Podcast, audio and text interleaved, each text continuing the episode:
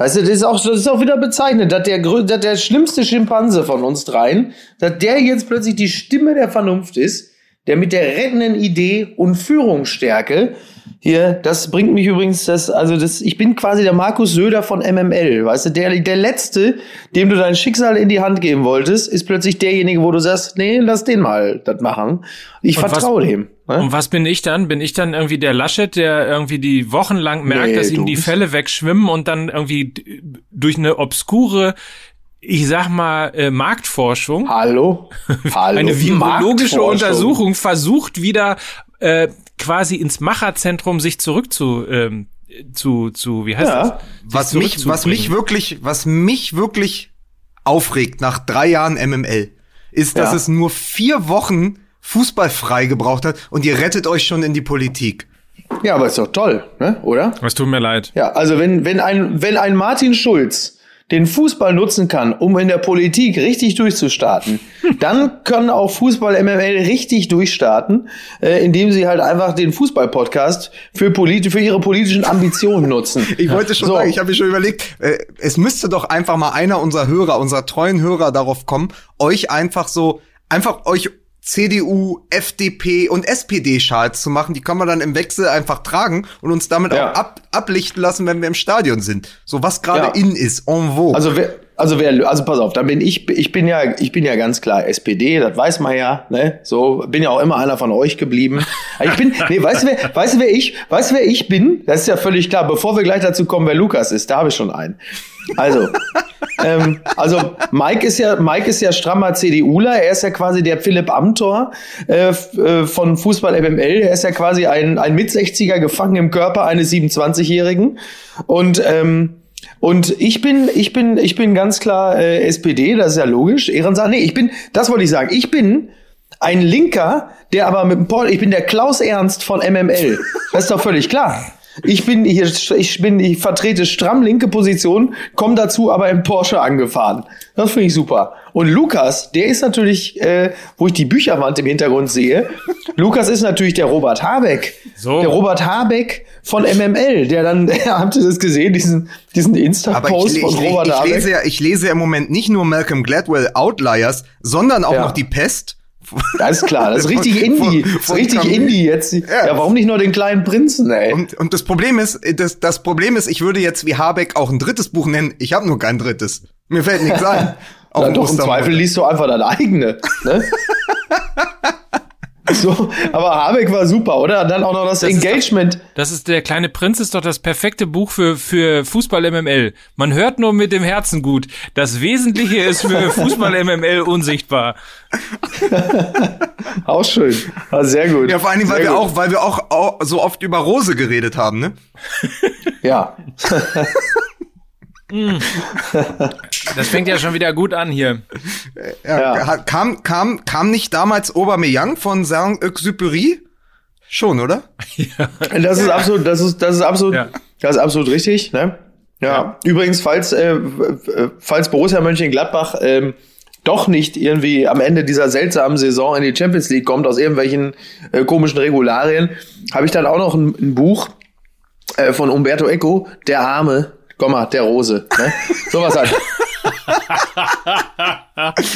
drei, um noch einen draufzusetzen, drei Echo Elver. Oh mein Gott. Okay, ich sehe, wir sind wieder, wir sind back in the game. Hör mal, Aber, Jungs, alles, alles Gute zum dritten Geburtstag. Fußball MML. Euch auch. Happy Birthday Fußball sind, MML. Und wir sind ja im Grunde genommen auch wie so dreijährige Jungs, keine Ahnung von nix, aber schon unfassbar große Fresse. So, passt ja. Aber es ist tatsächlich am 12. April 2017 die erste Folge von mittlerweile fast 150 Episoden Fußball MML äh, erschienen. Herzlichen Glückwunsch also Miki, Mike und Lukas mal an uns selber, aber vor allen Dingen natürlich auch ähm, vielen, vielen Dank an äh, unsere unsere Fans, unsere Fans. Die Fans. Wer noch mal die erste Folge hören möchte, die gibt's ja noch überall wie unglaublich staatstragend das ganze Unterfangen beginnt, weil wir aufgezeichnet haben. Und am nächsten Tag war ich dann mit Mike in Dortmund zum Champions League Spiel gegen Monaco. Oh, und Wahnsinn. dann im wahrsten Sinne des Wortes platzte halt die Bombe. Dann gab es den Anschlag auf den Bus und Mike musste noch so einen Vorsetzer einsprechen. Meine Damen und Herren, Sie hören jetzt äh, eine, eine Stunde Blödeleien. Wir wussten doch aber nichts von Dortmund, als wir aufgezeichnet haben. So, und jetzt trotzdem viel Spaß. Und dann, und dann geht's erstmal los, wie du, wie du mit Atze äh, Dieter Hund getroffen hast. Und dann war eigentlich schon, da war dann eigentlich schon, da war das schon mal alles gelegt. Da wusste man genau, wie es weitergeht. Also der Ton war gesetzt das ist immer auch so ein bisschen unglücklicher Zeitversatz manchmal, ne? So wie man dann äh, bei Twitter gerne sagt, schlecht gealterter Tweet, was übrigens auch so eine Unsitte ist, dass man plötzlich irgendwelche alten Sachen wieder rauskramt, um Leute dann mit einem frischen Shitstorm zu überziehen. Also nur eine der der der der der miesen Charakter äh, und Wesenszüge, die sich bei Twitter regelmäßig äh, zeigen. Das aber was so ein schönes Beispiel war, das war als äh, Tommy Schmidt mit gemischtes Hack in die Sommerpause gegangen ist quasi, beziehungsweise nicht in die Sommer in die Urlaubs Mittagspause von Felix und vor der, vor der längeren Pause dann sowas sagte im Sinne von, ja, Corona, da, da sollen sich mal nicht alle so anstellen. Das ist eine bessere Grippe. Und dann, und dann so, und dann so in der Pause, in der man es dann nicht aufklären konnte, vor über einer Million Fans, die ganze Zeit diese Folge noch online war. Und er dann irgendwann bei Twitter äh, nachvollziehbarerweise sich genötigt sah, mal zu schreiben, Leute, äh, ich habe mich da äh, geehrt und ich würde das gerne mal ja, dann kam sie, dann kam sie ja sogar noch mal zurück wie Michael Jordan aus seiner Baseballpause, ne? Ja, aber nachvollziehbarerweise, weil das willst du natürlich nicht stehen lassen. Und äh, es ist ja auch gut und schön, dass der Mensch äh, irgendwann im Laufe der Zeit äh, Erkenntnisse sammelt und dann darauf basierend äh, sein Urteil auch revidiert. Nur wenn das dann so stehen bleibt, ist es halt immer ein bisschen bisschen blöd und nachvollziehbar, dass er da den, den immer größeren Druck verspürte, das dann entsprechend auch mal neu einzuordnen.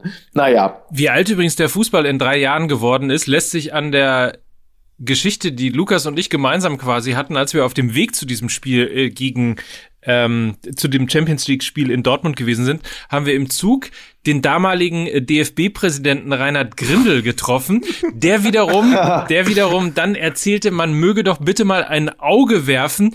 In Aue sei dort ein Trainer namens Tedesco, aus dem wird mal was. Scheiße. Und das, alles ist drei, ist erst drei Jahre her. Also sehr interessant. Wahnsinn, ne? Ja, oder? Total. Ja, das ist echt krass. Total. Ich glaube, wir müssen mal ein bisschen runterkommen, oder? Findet ihr nicht? Wir müssen ein bisschen mal entspannen, ein bisschen relaxen. Wir brauchen mal so ein, so ein, ah, ich könnte irgendwie so ein Öl oder, oder eine Kapsel mal gebrauchen. Das ist eine misslungene Überleitung, oder? Nein, das ist Aber super, dass du jetzt ne, dass du eine Kapsel brauchst. Das ist ja auch bringt mich gleich wieder zu meiner Erwin Rommel Recherche. Aber äh, mach, mach mal los. Also, wir begrüßen unseren heutigen äh, Werbepartner. Ähm, schreibt sich äh, V-A-A-Y.com. Und äh, das sind CBD-basierte Wellbeing-Produkte, also das Gute sozusagen aus dem Hanf, nichts, wo man äh, draufkommt, sondern eher, wo man sich in eine Balance bringen kann, wo man sich ein bisschen äh, entspannen kann und wo man äh, eben das Gute aus Hanf nutzen kann in Gels, in Öl, in äh, Bad Bomben, also Dingen, die man ins Bad äh, schmeißt, um dann irgendwie mal ganz entspannt ein äh, nettes und schönes äh, Schaumbad nehmen zu können. Alles das ist y.com, also nochmal v-a-a-y.com, ist ein ähm, Startup, arbeitet mitten in Berlin mit Forschern, Entwicklern, Biologen, Physiotherapeuten, Medizinern, alles in einem Unternehmen, ähm, kommt wie gesagt aus Deutschland und versucht eben tatsächlich das Beste von Hanf in seine Produkte zu bringen, um sich ein bisschen entspannter, ein bisschen, ja, mal vom Stress auch runterkommen können. All diese, wie gesagt, die, das Gute aus dem Hanf und nicht das, wovon man eben äh, abhängig wird, sondern eher das, was einen auf Spur und äh, in Balance ja, Es macht halt nicht verrückt, sondern es macht halt einfach Ricky relaxed. Ja, genau, es, es ja. relaxt dich halt. Es ist der gute, es ist der gute Zwilling. So, ja, ist der genau. gute Zwilling von dem anderen Stoff, das ist der CBD, ist sozusagen, äh, wenn man Naldo und Pepe gegenüber sieht, dann ist es Naldo. Und,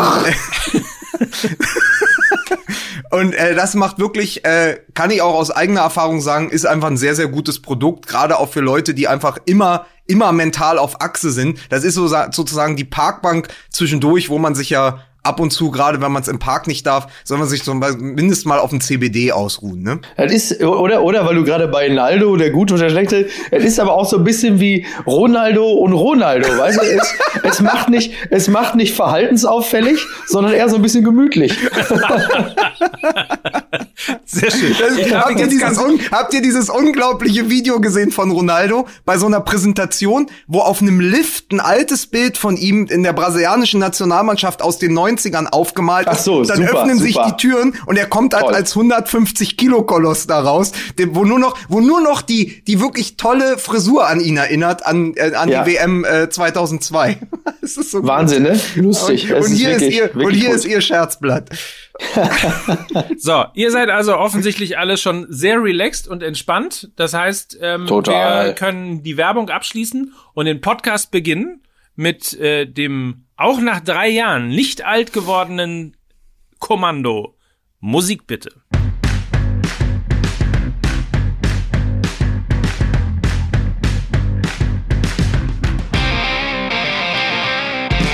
Fußball MML, der ähm, ein Stück, ich würde mal sagen, ein Fels in der Brandung in heutigen Zeiten.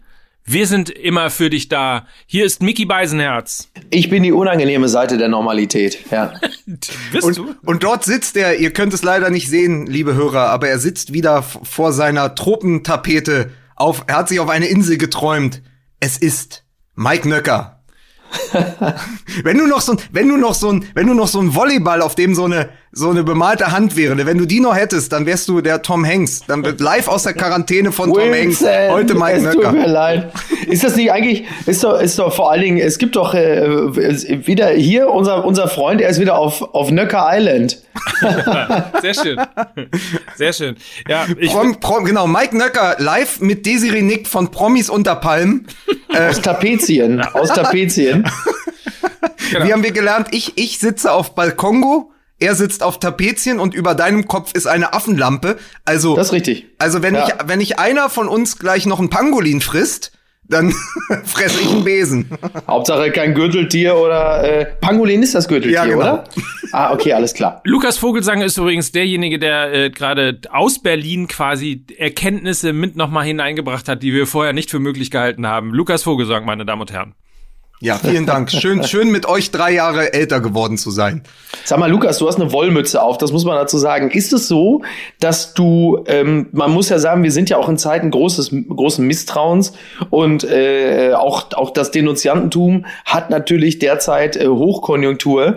Und äh, wer heutzutage mit einer ordentlichen, akkurat geschnittenen Frisur auf die Straße geht, macht sich verdächtig und hat im Grunde genommen schon eine Anzeige beim Ordnungsamt durch die Nachbarn äh, in der Tasche. Und jetzt bin ich mir nicht ganz sicher, Lukas, vertraust du uns nicht? Und setzt du dir eine Wollmütze auf, weil du Angst hast, wir könnten dich, äh, könnten dich der, der gut geschnittenen Haare zeihen? Oder ist es einfach, oder ist es wirklich einfach eine Wie, Modegeschichte? wie ihr wisst und wie alle, die vor zwei oder drei Wochen schon bei 1530 dabei waren, also bei der Ja. digitalen Rudelbildung, ich schneide ja selbst und werde auch auf der Straße mehrfach äh, da darauf Gepriesen. angesprochen, warum Gepriesen. die Haare sitzen. Ich komme nur frisch aus der Dusche und heute ist kälter als gestern.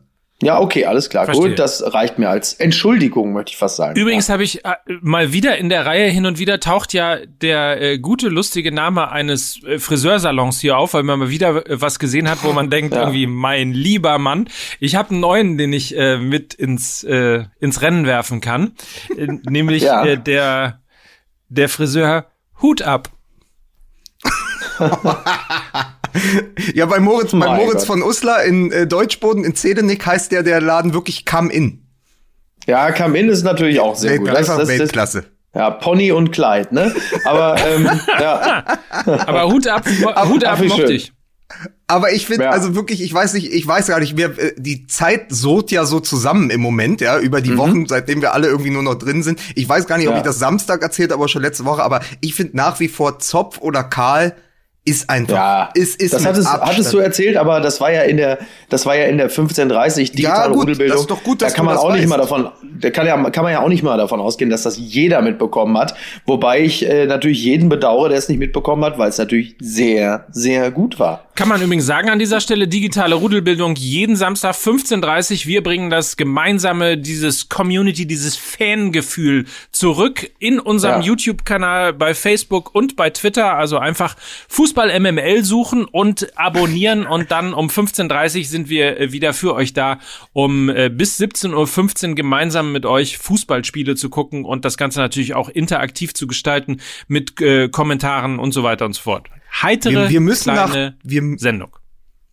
Wir müssen nach drei Jahren aber auch endlich mal an den internationalen, also englischen Markt denken. Wie findet ihr denn das Motto Fußball MML? When shit hits the fan. Das ist geil. Das ist wirklich, das ist wirklich geil. Das müssen wir eigentlich, das müssen wir, das ist aber in diesem Zusammenhang noch nicht benutzt worden, ne? Nee, oder doch? nicht. Und es ist- Ey, dann lass uns das wirklich benutzen. Ich finde das richtig gut. Ja, oder? Ich, die- ich finde die, die, ich finde die Redewendung generell sowieso total gut. Die triggert mich Ja. auf die gute Art. Das finde ich immer gut. Shit, it's the fan, weil man kann es einfach so wunderbar wegsagen. Ähm, und das finde ich, äh, finde ich, finde ich super. Lass das wirklich machen. Das ist jetzt unser neues Motto. Wirklich, ey, lass das, Ja. lass das direkt kapern. Das finde ich total gut. Das ist hiermit beschlossene Sache. Also, liebe MML-Ultras, ihr seid gerade auch Teil einer Art Redaktionskonferenz gewesen, die bei uns meistens immer so abläuft. Einer sagt was und die anderen beiden sagen, geniale Idee. Wieder mal klasse von uns. ist, so wie, ist so wie im Feuilleton der FAZ. Da wird dann einfach applaudiert. Und dann kommt eine Sekretärin rum und äh, mit so einem Korb und es gibt was zu naschen für den inneren Kreis. So ist es ja bei der Zeit auch. So Das, ich, ich wollte gerade sagen, das, das, das klingt für mich eher so nach Zeit, Zeit Online, wo dann irgendwie alle sagen, so, welche feministische Autorin können wir denn heute mal kapern, damit wir uns die äh, aus der Hafermilchblase auch noch holen. Und ähm, toll. Das Witzige Naja. ist ja, dass wir jetzt seit äh, über 15 Minuten schon hier ein bisschen hin und her plänkeln äh, und Fußball Ja. nur so am Rande streichen. Dabei ist es ja so, dass trotz dessen, dass wir im Moment gerade keinen Fußball haben und seit Wochen also nicht gespielt wird, äh, wir im Grunde genommen eigentlich mehr Themen zu besprechen haben als an manchen äh, Spieltagen in den letzten drei Jahren, an dem die Bayern irgendwo äh, neun Punkte bereits vorne waren und Borussia Dortmund mal wieder gegen den FC Augsburg nicht drei Punkte geholt hat und man irgendwie das Gefühl hatte, es ist immer das Gleiche, worüber sollen wir denn eigentlich reden? Also heute Ja. gibt es total viel zu besprechen. Zum Beispiel, dass heute äh, der erste Arbeitstag von Bruno Labbadia Richtig. bei Hertha BSC ist. So ist's, genau. Heute am Ostermontag, also quasi der Osterhase, hat äh, der Hertha äh, Bruno Labbadia ins Nest gelegt und äh, ja, also man, da, da guckt quasi ein Ei aus dem Nest. So. Ja, die, die ersten Spieler weinen schon Krokodilstränen, weil äh, Nuri weg ist. Alexander Ja. Nuri, einer der wichtigsten Trainer in der Geschichte von Hertha BSC. Äh, übrigens, um, um mal einfach noch äh, ein bisschen Mist hinterher zu werfen, ja, äh, habe ich im glaube ich, auch in der Süddeutschen oder im Tagesspiegel gelesen, diese unglaublich geile Anekdote des, äh, des Mittelstädt, ja, der Linksverteidiger von Hertha BSC gesagt hat, ja, also der Trainer, also Nuri, bevor er jetzt gegangen ist, mit mir hat er die letzten Wochen nicht mehr kommuniziert, was dahingehend ein ganz interessanter Fakt ist, weil Mittelstädt der erste mit Corona infizierte Hertha-Profi war und in Quarantäne war und allein. Zweimal, ne? Ja, Zweimal und, doch sogar, und, ne? und nicht eine Nachricht von seinem Trainer bekommen. hat. Wahrscheinlich hat er einfach äh, nur eine SMS an Klinsmann geschickt, hat gesagt, ja, äh, Mittelstädt kein Mehrwert. Aber das ist äh, Aber das Wahnsinn, ist ja- ehrlicherweise. Erinnert so ein bisschen an Ja. die Spieler, die verliehen werden an irgendwelche anderen Vereinen und äh, Vereine und dann irgendwie zwei Jahre überhaupt keinen Kontakt haben äh, zu dem Trainer ihres äh, Vertragsvereins, ähm, weil sie einfach ja alleine gelassen werden irgendwo in der Di Diaspora oder bei irgendeinem anderen äh, Verein und dann äh, wundern sich plötzlich alle, dass sie nach dem Ende der Leihe nicht zurück wollen. Ja, ja. Das- Aber das ist ja, das ist ja auch nur ehrlich, weil man doch, äh, doch in der Regel davon ausgehen kann, wenn so ein Spieler, wenn es jetzt nicht gerade ein, ein, ein 18-Jähriger ist oder so, meistens ja auch die Laie implizit bedeutet, das war's dann hier auch. Klar interessieren die sich dann auch nicht mehr großartig für, für diese Person, weil sie damit ja abgeschlossen haben. So, das ist zwar moralisch jetzt nicht besonders toll, aber auch nicht weiter überraschend. Aber dass außer da jetzt nicht der Trainer aus einer falschen, aus einer falschen Haltung heraus ab und zu mal eine SMS schickt und sagt, hör mal, äh, äh, wie sieht's denn hier, äh, Sandro, wie sieht's denn aus? Essen lecker da? Äh, wie, äh, was macht die Frau? Was macht der Kleine? Da gibt's ähm, aber eine schöne Geschichte, die äh, auch passend ist zu einem Thema, was wir später noch besprechen werden. Unter Rudi Völler bei Bayer Leverkusen waren mhm. die Leverkusener die ersten, die einen Betreuer, einen Manager eingestellt haben, der sich nur um die ausgeliehenen Spieler gekümmert hat. Das war ein äh, ehemaliger Hertha-Profi, auf dessen ja. Name ich im Moment nicht komme, also einer so aus den aus den 90ern, den ich aber ja. ein paar Mal getroffen hat und der mir das erzählt Sixten hat, dass er jetzt Sixten Nein, nein, nein, nein, dann, dann das wüsste ich, aber okay. er hat auf jeden Fall äh, in Leverkusen einfach den Job gehabt, sich um die ausgeliehenen Spieler zu kümmern. Und muss man sagen, äh, beim FC Chelsea bräuchtest du da wahrscheinlich zehn angestellt. ja, da kommst du nicht hinterher. Äh, wirklich schwer. Aber äh, ja. sagen wir doch mal, äh, Bruno Labbadia, was, also ihr könnt ja erst sagen aus der Ferne, was denkt ihr denn darüber? Und dann kann ich ja mal so die Berliner, das Berliner Medienecho zitieren und meine eigene Einschätzung geben. Mike, möchtest du zuerst? Also ich würde eher ähm, vielleicht gleich nochmal äh, zu der Gesamtsituation beziehungsweise auch zu der Chance, die Bruno Labbadia jetzt hat, ähm, sich als Trainer zu positionieren, der ähm, quasi Mannschaften, die Ambitionen hat äh, und sich aber eher im Mittelfeld der Bundesliga äh, bewegen, also tabellarisch, ähm, die eben äh, auf Europapokalkurs zu bringen, so wie er es in Wolfsburg äh, beispielsweise gemacht hat. Ich glaube, das ist für ihn eine monstergroße Chance, wenn er das hinbekommt, eben nicht mehr als derjenige zu gelten, der Feuerwehrmann ist äh, und den man eben holt, wenn wenn äh, eine Mannschaft gegen den Abstieg spielt, ähm, sondern der er derjenige ist, der äh, ein ein Team oder einen Verein mit mit Ambitionen und mit Substanz und das hat Hertha ja ohne Frage, das haben wir ja rauf und runter besprochen, auch in, in der Zeit, in der äh, Klinsmann noch als überraschend und geniale Personalie gefeiert worden ist. ja. so, ähm, also wenn er das hinbekommt und wirklich jetzt in der Lage ist, Hertha im nächsten Jahr auf ähm, UEFA Cup Kurs zu bringen, dann ähm, ist das für für ihn persönlich. Es ist so schön, es ist so schön, dass weil du ich noch, UEFA Cup du noch die alten, ja. weil du die alten Vokabeln noch ja. benutzt. Ich mag das, das kribbelt bei mir. Also das ist so das Westfalenstadion kribbelt. Ah, da bin ich aber ich ich weiß nicht, ob ich weiß nicht, ob es UEFA Cup wird, vielleicht maximal Intertoto Cup. Das ist also meine Meinung. Ja. ist, ist, ähm, ist Labadia der letzte Strohhalm, nach dem sie greifen? Nein, aber ja. ernst um den Gedanken naja, kurz zu Ende zu bringen. Also wenn ihm das gelingt, dass er wirklich im nächsten oder im übernächsten Jahr in der Lage ist, ähm, eben äh, die Hertha in die internationalen äh, Ränge zu bringen und äh, so ein bisschen auch äh, das Image los wird, dass im zweiten Jahr die Mannschaften, die er betreut, so ein bisschen an, an Substanz ja. verlieren, was ihnen ja im Wolfsburg eigentlich schon gelungen ist, ähm, dann ist das, glaube ich, für ihn eine sehr, sehr spannende Positionierung, ähm, um auf die nächsten zehn Jahre hinaus äh, problemlos einen Job in der Bundesliga zu bekommen. Aber, äh, aber ich, ist nicht das Problem, schließe, langsam ja. wird, langsam werden die Arbeitsplätze aber auch knapp. Ich meine, es ist doch sein zehnter Bundesliga-Verein als Trainer, oder? G gefühlt ja, äh, faktisch nicht. Nein. Also ähm, ich, ich weiß jetzt nicht genau, wie die Reihenfolge war. Ich sag's jetzt mal so grob, so irgendwie Hamburg, Leverkusen, äh, Stuttgart, wieder Hamburg, äh, Wolfsburg, Berlin. Genau. Liege ich da ja. in etwa richtig? Ich glaube ja. Ziemlich, ziemlich genau so, ja. ne?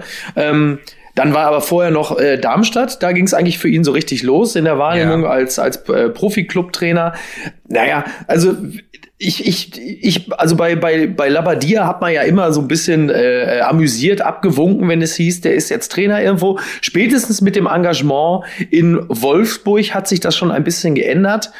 Und ich könnte mir vorstellen, dass äh, sich dieser positive äh, Trend für Labadia jetzt in äh, Berlin, also er ist natürlich ausgesprochen spekulativ, nichts genaues weiß man nicht, er hat heute seinen ersten Arbeitstag, aber in Wolfsburg war es tatsächlich so, dass er dort ja offenkundig einen guten Job gemacht hat und ähm, warum soll ihm das in Berlin nicht wieder gelingen, zumal Berlin also viel schlechter, äh, auch was, was Führung angeht, kann es kaum noch werden und was man, was man Labadia nun wirklich nicht absprechen kann, ist äh, Ahnung von Fußball und auch eine gewisse Form der Führungsstärke. Ich glaube schon, dass die Spieler, auch nach dem, was sie da in den letzten Monaten erleben mussten, an, äh, nennen wir es mal Wohlwollen, Führungspersonal, trifft ja eigentlich so nicht wirklich zu, dass das, äh, dass das eindeutig, also ich glaube, das kann man, da kann, wird jeder zustimmen. Es ist eindeutig eine Verbesserung, was dort jetzt auf der Trainerbank Platz genommen hat. Und das alleine schon mal gut.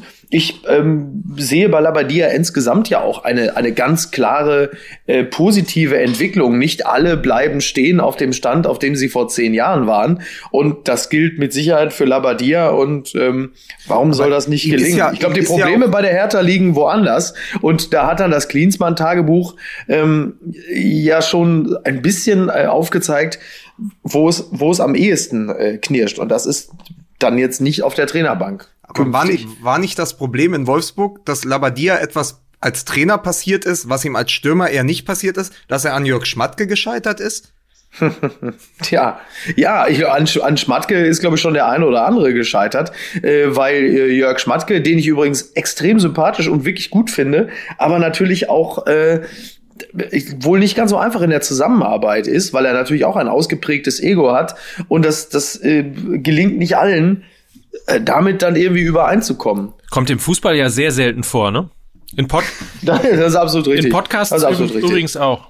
Aber das nur der, der, der, eigentliche, der eigentliche Irrsinn ist ja, ähm, als es im November darum ging, wer der Nachfolger von dem wirklich glücklosen Ante Czovic hätte sein sollen, da wurde ja Labadia auch in den Pressekonferenzen und mhm. von den doch sehr unangenehmen Berliner Medien als the usual suspect abgetan. Labadia, ja, das ist ja nur einer, das ist sozusagen der, der zusammen mit Mirko Slomka vom Trainerkarussell gefallen ist. So, und ist da kommt der jetzt so. Und man hätte diesen Schritt ja schon gehen können, man hat aber gesagt, man nimmt die große Lösung man nimmt Klinsmann. Das heißt aber schon mit der Entscheidung Labadia im November. Im Nachhinein, was für ein Lacher auch, die große Lösung. Ja, mit der Entscheidung, mit der Entscheidung für Labadia hätte man sich den ganzen Quatsch mit Klinsmann, diesen ganz, dieses Trainingslager in Florida, äh, die, diese ganzen absurden Pressekonferenzen, den Größen waren, dieses Tagebuch in der, in der Sportbild, man hätte sich das alles sparen können. Und da sage ich, das ist dann so, im Vergleich dazu wirkt dann eben auch so eine Labadia-Lösung wie die sehr viel schlauere, obwohl ich im November gesagt hätte, ach, lieber nicht Labadia, das ist schon so ein bisschen abgewohnt, ja, als Trainerpersonalie. Genau, so. genau. Das ist immer das gehobene, das, also Labadia bedeutet natürlich in der Wahrnehmung äh, bislang auch immer ähm, gehobenes Mittelmaß. Wir entscheiden uns für gehobenes Mittelmaß und wir greifen nicht nach den Sternen. Insofern war natürlich die Meldung Klinsmann, äh, das war natürlich dann direkt Aufbruch ins gelobte Land. Wie wir feststellen sollten, war der Aufbruch ins gelobte Land am Ende nur für Klinsmann alleine, nämlich zurück in die USA. Wobei man das also nach dem, was jetzt gerade da äh, geschieht, ja auch nochmal besonders äh, betrachten muss. Aber jetzt ist natürlich in, in Zeiten, wo, wo die Hertha so ein bisschen in Richtung Lotta, Lotto-Lothar geht, da ist natürlich, da ist natürlich jetzt Labadia als äh, äh, Substanzlösung jetzt plötzlich natürlich, äh, da, da sucht man doch jetzt das Heil in der, sag mal, in der Doppelhaushälfte und halt eben nicht äh, in dem äh, Klinkerbau in Großburg-Wedel. Ja, du, meinst, du meinst, Klinsmann war MTV Crips? Ja. und, also, und jetzt, jetzt normaler Bausparvertrag wieder bei Hertha. ja, ja, ein bisschen so. Jetzt merkt man plötzlich, ah, vielleicht ist jetzt erstmal eine, äh, ein, ein substanzielles Arbeiten vielleicht doch etwas wichtiger als die ganz großen Träume. Aber du, pff, äh, warten wir mal drei Spieltage ab und dann äh, sieht es auch schon wieder anders aus. Das Interessante wird ja sein, wenn das wirklich gelingt, also das, was ich gerade versucht habe zu, zu äh, skizzieren, dass Labadia sich positioniert als ein Trainer, der in der Lage ist, ähm, Vereine mit, mit Substanz und Fantasie und der Möglichkeit durchaus größer zu sein, als sie sportlich möglicherweise gerade zu performen äh, und äh, dann ins, ins internationale äh, Geschäft zu transferieren. Wenn das, wenn das gelingt und wenn er sich sozusagen zum Spezialisten ähm, die, diese Art von von Trainer quasi äh, positioniert, äh, wird es wird es ja sehr interessant, das mal im Vergleich zu sehen, weil wir eben den Namen Domenico Tedesco mit reingebracht hat. Es gab ja mal diesen Trend, dass eben diese ganzen diese ganzen Konzepttrainer, diese ganzen jungen wilden Trainer, die auf den Markt kommen, dass die im Grunde genommen diejenigen sind, die den Fußball, die den modernen, die den neuen Fußball verstehen und in der Lage sind, ihn sozusagen ins 21. Jahr, äh, Jahrhundert oder zumindest äh, in, in in die 20er Jahre zu transferieren. Die meisten davon äh, sind äh, teilweise auf der auf der Stelle äh, geblieben. Auch Alexander Nuri beispielsweise ist ja einer, äh, der aus dieser Zeit mit Tedesco kommt. Das wäre ja. schon eine ähm, ich will nicht sagen ein, ein, ein Trippenwitz der Entwicklung, aber es wäre zumindest schon eine etwas ähm, interessante Beobachtung, wenn das eher einem Trainer der alten Generation gelingt, also ohne Ja. jetzt sagen zu wollen, dass Bruno alt ist, aber äh, ja doch schon, also ein alter Hase ist mehr oder weniger mittlerweile im Geschäft und den Ja, Jungen klar. eben teilweise nicht. Aber eine Sache möchte ich gerne dazu sagen. Äh, es ist ja so, also um beim Beispiel Tedesco zum Beispiel zu bleiben, äh, sicher hatten diese jungen, äh, Klammern, Laptop, Klammer zu, Trainer, sie haben womöglich den Fußball verstanden. Was sie aber nicht verstanden haben, war die Fußballer. Und das äh, sollte ihnen äh, zum Nachteil gereichen. Und äh, da ist dann vielleicht Labadia äh, mit all seiner Erfahrung als Trainer, aber halt eben auch vielleicht doch mit seinem Fußballergehen dann irgendwie auch etwas näher am modernen Fußball dran. Denn wie wir ja schon häufiger festgestellt, äh, festgestellt haben, modern ist der, der seine Mannschaft und die einzelnen Spieler versteht und zu handeln weiß. Ich meine, Jupp Heynckes hat äh, 2013 die Champions League gewonnen und war zu dem Zeitpunkt auch keine 38. Aber er hat äh, in Kombination mit Peter Hermann, muss man natürlich dazu ganz klar sagen, aber doch begriffen, wie diese einzelnen Mannschaftsteile, und zwar nicht nur als Fußballer, sondern als Charaktere, ähm, zusammenzuhalten sind. Und das ist am Ende dann das, was äh, modernen Fußball ausmacht. Also ich, ich, ich bin mal gespannt. Äh, der Tagesspiegel, der Kollege Stefan Hermanns hat einen tollen Kommentar geschrieben. Er hat gesagt, es ist nicht mehr die große Lösung, ist aber die vernünftige Lösung. Labadia genau. ganz klar als ein Trainer, wo man sagt, ey, das schlimme Wort, was in Dortmund keiner mehr hören kann, nämlich Konsolidierung. Aber auch darum geht es bei Hertha BSC nach dem äh, Chaosjahr. Und wenn du dann sagst, pass auf, wir gehen in eine Saison, Ziel ist gefestigter Mittelfeldplatz, das was man Dardai komischerweise immer angelastet hat, Ja, klar, aber ja. mit Aussicht vielleicht äh, nach oben, weil man ja einen ganz guten Kader sich zusammengekauft hat für an die 90 Millionen. Das darf man ja auch nicht vergessen. Äh, Toussaint kommt noch von Olympique Lyon. Äh, der hatte zuletzt in der Champions League noch getroffen. Äh, Cunha und äh, Piantek sind großartige Transfers. Also Ja. Labadia kriegt einen Kader, der mindestens so gut ist wie der in Wolfsburg. Und dann schaut Ja. man mal und mit so ein bisschen Vernunft und gleichzeitig ist er nicht nur der Vernunfts- und Mittelfeldtrainer, sondern er ist ja auch eine klare Prez-Lösung. Also es ist Mhm. eigentlich immer so, als der Prez, den wir ja als den Karussellbremser beschrieben haben, Ja. in, diesem, Ja. in, diesem, in diesem ganzen Narrativ, ist natürlich auch der, der sagt, genau mit dem Labadia gehen wir den nächsten Schritt. So, das ist ein bisschen mehr Glamour als der Dardai, aber es ist Ja. eben nicht der Größenwahn vom Klinsmann. Und deswegen sagt auch der Tagesspiegel eben zu Recht die gute Lösung. Und so sehe ich das auch. Und dann muss man mal sagen, im Vergleich zu den Konzepttrainern, ich meine, was das Gute ist, ist, was wir mal über im, im ganz großen Vergleich über Sidan gesagt haben, da kommt halt einer rein, der ist selbst eine Legende. Und bei Labadia, der kann zumindest immer sagen, ich habe auch selber gespielt, ich verstehe den Spieler. Ja, Das, genau, das meinte ich gerade, genau. 328 Bundesligaspiele, 103 Tore, 229 Zweitligaspiele, 101 Tor. Ja, also Ja. es sind ja auch so Zahlen, die sind natürlich aus den 90ern und aus den 80ern, aber sowas bleibt ja, sowas nimmst du ja mit in die Klar. Gegenwart. Und ganz ehrlich, wenn wir über Laptop-Trainer sprechen, der kommt ja auch nicht mit der Schreibmaschine äh, Ja. zum Hertha-Training. Äh, Interessant, das ist äh, zweifels, zweifelsohne richtig, ja. Interessanterweise, weil du den Namen Dardai äh, gerade mit eingebracht hast. Eines muss sich der Fußball, glaube ich, auch mal fragen lassen, warum er sich eigentlich so selten, ähm, sagen wir mal, charakterlich oder, oder besser, besser eigentlich personell nicht verbessert. Also andersrum gesagt, warum hat Dardai, den ich irgendwie so für den eine Zeit lang für den personifizierten und richtigen Trainer äh, bei Hertha gehalten habe, weil ich immer irgendwo das Gefühl hatte, das passt. Ähm, warum war der nicht in der Lage, eine Mannschaft oder die Mannschaft weiter äh, zu entwickeln, also aus dem aus dem Mittelmaß sozusagen rauszubringen ähm, und äh, an die höheren Töpfe zu führen. Daran stecken ja weil immer er zu, weil er, ja, okay. Daran stecken ja immer, darin stecken ja immer zwei Fragen. Die eine ist, ähm, er, er ist selber nicht in der Lage, sich, sich weiterzuentwickeln oder hat irgendwann keine Instrumente mehr oder keine Lösungen mehr oder hat äh, den, den, den Zuspruch und den Zugang zur Mannschaft verloren.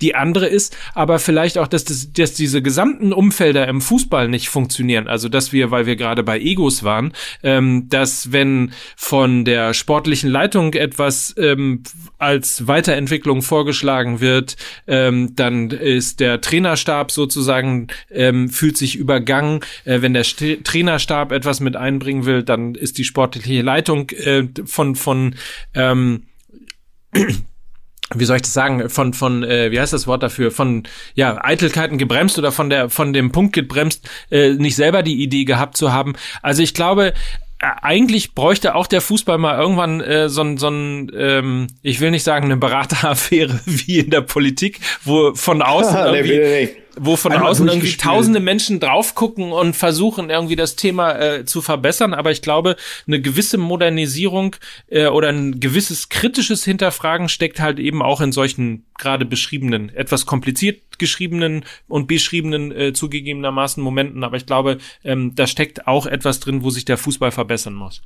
Übrigens, äh, wo wir gerade bei, bei Cleanspan waren, ja, äh, in, dieser, in diesem Zusammenhang meldet sich auch jemand zu Wort, äh, den man natürlich nie vergessen darf. Äh, der große, mein Freund, der Fußballphilosoph, Mario Basler.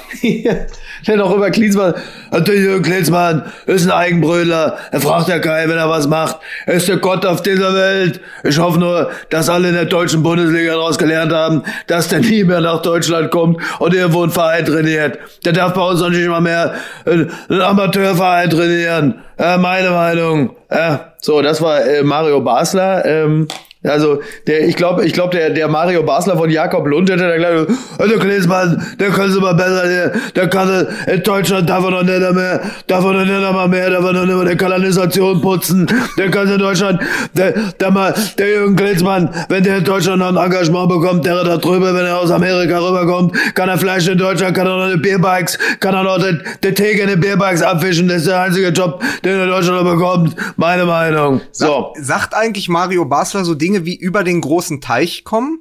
das, nee, das, das sagt er, glaube ich. Nee, in Amerika drüber, in Amerika drüber sitzt er da in seine, kriegt das, das Corona, kriegt er auch nicht, weil er sich da verstanzt da in seine, in seine Villa, sitzt er da ganz alleine, der Klinsmann. Hat er auch keine Freunde, wo er sich holen kann. Hat er keine Freunde, wo er sich holen kann. In, in, das Corona. In Amerika drüber, das ist doch da, wo Basler Weltmeister geworden ist, ne? Ja, das ist. Ja, das ist richtig. Ja, ja wenn wir an die Bremer, wenn man an die Bremer, der F und ich, der Klinsmann, der hätte uns fast noch der, der Weltmeistertitel 94 kaputt gestolpert mit, mit derer zwei Lenkefüß. Um es, um es mit Jakob Lund zu sagen, Mario Basler war 94 der mit dem Mittelfinger. Ey, aber zwei Dinge noch ganz kurz zu dieser Hertha- und Trainergeschichte. Also ja. zum einen gibt es ganz viele internen Stimmen, die ich über die Jahre mit Dada gehört habe, dass der ein echtes Ekel ist. Also der Grinsemann nach draußen, aber nach innen auch mit den Spielern sehr unangenehm und der letztendlich ja. dann doch so eine Art Sonnenkönig war in seinem West-Berlin. Ich meine, das ist ja seine Hertha gewesen ja, und da dann doch irgendwie an seiner eigenen Eitelkeit zerschellt ist, glaube ich, auch im Umgang mit Preetz und dann eben auf so eine ganz komische Art, so wie Kofeld auch zu viel Bremen in Bremen sein könnte am Ende, war Dardai auch zu viel härter ja. bei der Hertha. Weil ich glaube, so wie Zu wir nah jetzt den, den Stallgeruch, ja, wie wir du's? den Stallgeruch feiern über Hansi Flick, aber Hansi ja. Flick war zwischendurch mal sehr weit weg mit der Nationalmannschaft ja. und in Brasilien. Und ich meine, Dada war auch, äh, wenn mich nicht alles täuscht, ungarischer Nationaltrainer ganz kurz, aber du kommst trotzdem wieder und du kommst aus diesem Westberliner Sumpf nicht so richtig raus. Und dann fehlt dir, glaube ich, so ein bisschen die, der klassische Blick über den äh, sprichwörtlichen Teller ran. Und den hatte Dada am Ende nicht, um dann Trainer zu werden, der die Hertha auch mal angreifen lässt auf Platz vier. Und deswegen ja, das Problem. ja, bitte. Ja, und in Berlin wird dann eben der Stallgeruch zu hoch gehängt, hat aber nie, hat nicht das Personal, während Hansi Flick ja ganz offensichtlich das Personal zu sein scheint. So, das war das Problem. Das Problem beim Stallgeruch ist halt eben aber auch, im Stall riecht's halt eben nicht nur nach Heu, sondern halt eben auch nach Scheiße. Und wenn da das Mischungsverhältnis nicht mehr stimmt, äh, dann wird's halt schwierig. Ne? Das hast du sehr schon, sehr schön formuliert. Sehr schön. Sehr gern. So. Äh, jetzt kommt übrigens mein großer Moment. Ich habe mich äh, wie noch nie vorbereitet äh, auf, ja. auf das Nachfolgende, weil ich ja, weil ihr euch ja so lustig gemacht habt über mich in der letzten Woche. Beim ja, aber der Anlass ist eigentlich egal. möchte ich euch sagen, dass acht, ja. 1952 hier ist übrigens Werbung jetzt. 1952. Redest du jetzt über deinen achten Geburtstag oder was passiert jetzt? 1900, das ist doch viel zu privat. Lass den Mann doch mal ausreden. Ja, okay. 1952 okay, hat George Stephen den Kugelgrill mhm. erfunden. In Chicago. Und selbstverständlich ah. heißt dieses Unternehmen beziehungsweise diese Marke Weber. Auch ja. wenn man hier in Deutschland natürlich Weber sagt. Nur zu ja. meiner Ehrenrettung und ja. nur um mal zu äh, dokumentieren, dass ihr ganz miese Möppe seid, die einfach. Ja, aber du bestellst dir, du bestellst dir im Café auch zwei äh, Cappuccini, ne? Du bist so, genauso die Abteilung, ne? So einer bist du. Du hast völlig verloren, wo du herkommst, also vergessen, wo du herkommst. Mein Ey, lieber Freund. trinke ich erstmal einen Late Mojito, Alter. Ja. ihr, ihr Wichsasse, das sage ich euch. Also, bitte seid herzlich eingeladen äh, zu den Weber Frühlingswochen. Oder wie ich sagen würde, als Mann von Welt, die äh, Weber Spring Der Weber Week. Spring Break. Der Weaver Spring Break ist geil.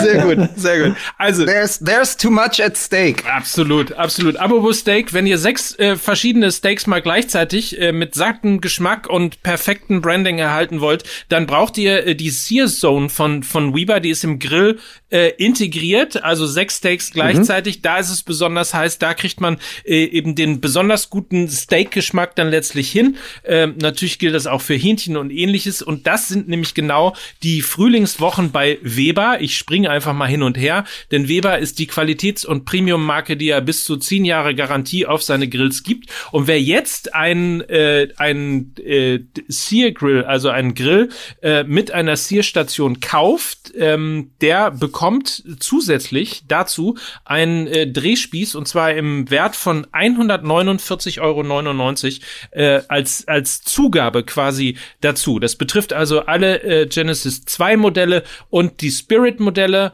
Also Wer sich einen Weber Grill mit Searson kauft, ähm, der bekommt eben diesen Drehspieß dazu. Geht einfach auf weber.com, weber.com vielleicht auch. Äh, oder für Mickey leider eben nicht weber.de, sondern weber.com, ne? Ja. Also, Du bist ein richtiger, bist, du bist ein richtiger Weaver-Knecht. ja. Ja. Da, Aber äh, da hätte ich gern von das Salz oder vom Julian jetzt was, wo Ralf Weber und Uwe Spieß zusammen am Grill stehen. Oh, ist das gut. so. Also, Ah, Finde ich aber gut. Also auf jeden Fall für die Frühlingswochen heiß heißer Searzone von Weber ähm, kauft eben wie gesagt den Grill bekommt einen Drehspieß dazu. Das Ganze eben auf weber.com nachzulesen oder in den Shownotes noch mal der perfekte Link dafür, um das alles noch mal nachlesen zu können. Also ist das sprich, der Sommer ohne Fußball ist eher Searzone als Dazone oder was? Genau so ist es. Aber jetzt, jetzt, jetzt ganz kurz. Ich versuch's jetzt auch mal mit einer richtig geilen Überleitung. Das ist ja so Okay. ein bisschen heute wie das Special, in dem wir über ehemalige Werder Bremen Stürmer sprechen. Erst Ah, Bruno ja, Labbadia stimmt. Ja. und jetzt Rudi Völler. oh ja. Rudi Völler, pass auf, Rudi Völler wird heute am Ostermontag 60. Wahnsinn. Und folgendes, ich habe was vorbereitet, weil Mickey Beisenherz das schon heute Morgen in seinem, in seinem Omelett verbraten hat.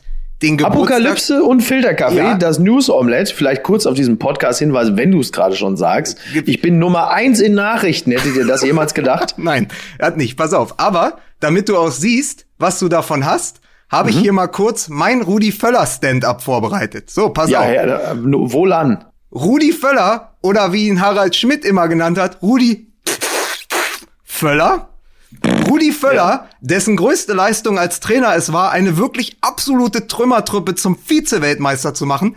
Damals war er der einzige Ramelow, den Deutschland kannte und der die ganze Nation in Angst und Schrecken versetzte. Nicht Bodo, sondern Carsten Ramelow. Rudi Völler ist ja immer so ein bisschen auch Sternzeichen Jogginghose geblieben. Man hat doch bei ihm immer das Gefühl, dass er bei sich im Bad nur so eine Dose 8x4 zu stehen hat. Und das war's. Mein Ja. Lieblingszitat von Rudi Völler über Rainer Kallmund war ja immer, ja gut, der Kalli arbeitet von morgens bis abends. Sowas nennt man im Volksmund, glaube ich, ein Alkoholik.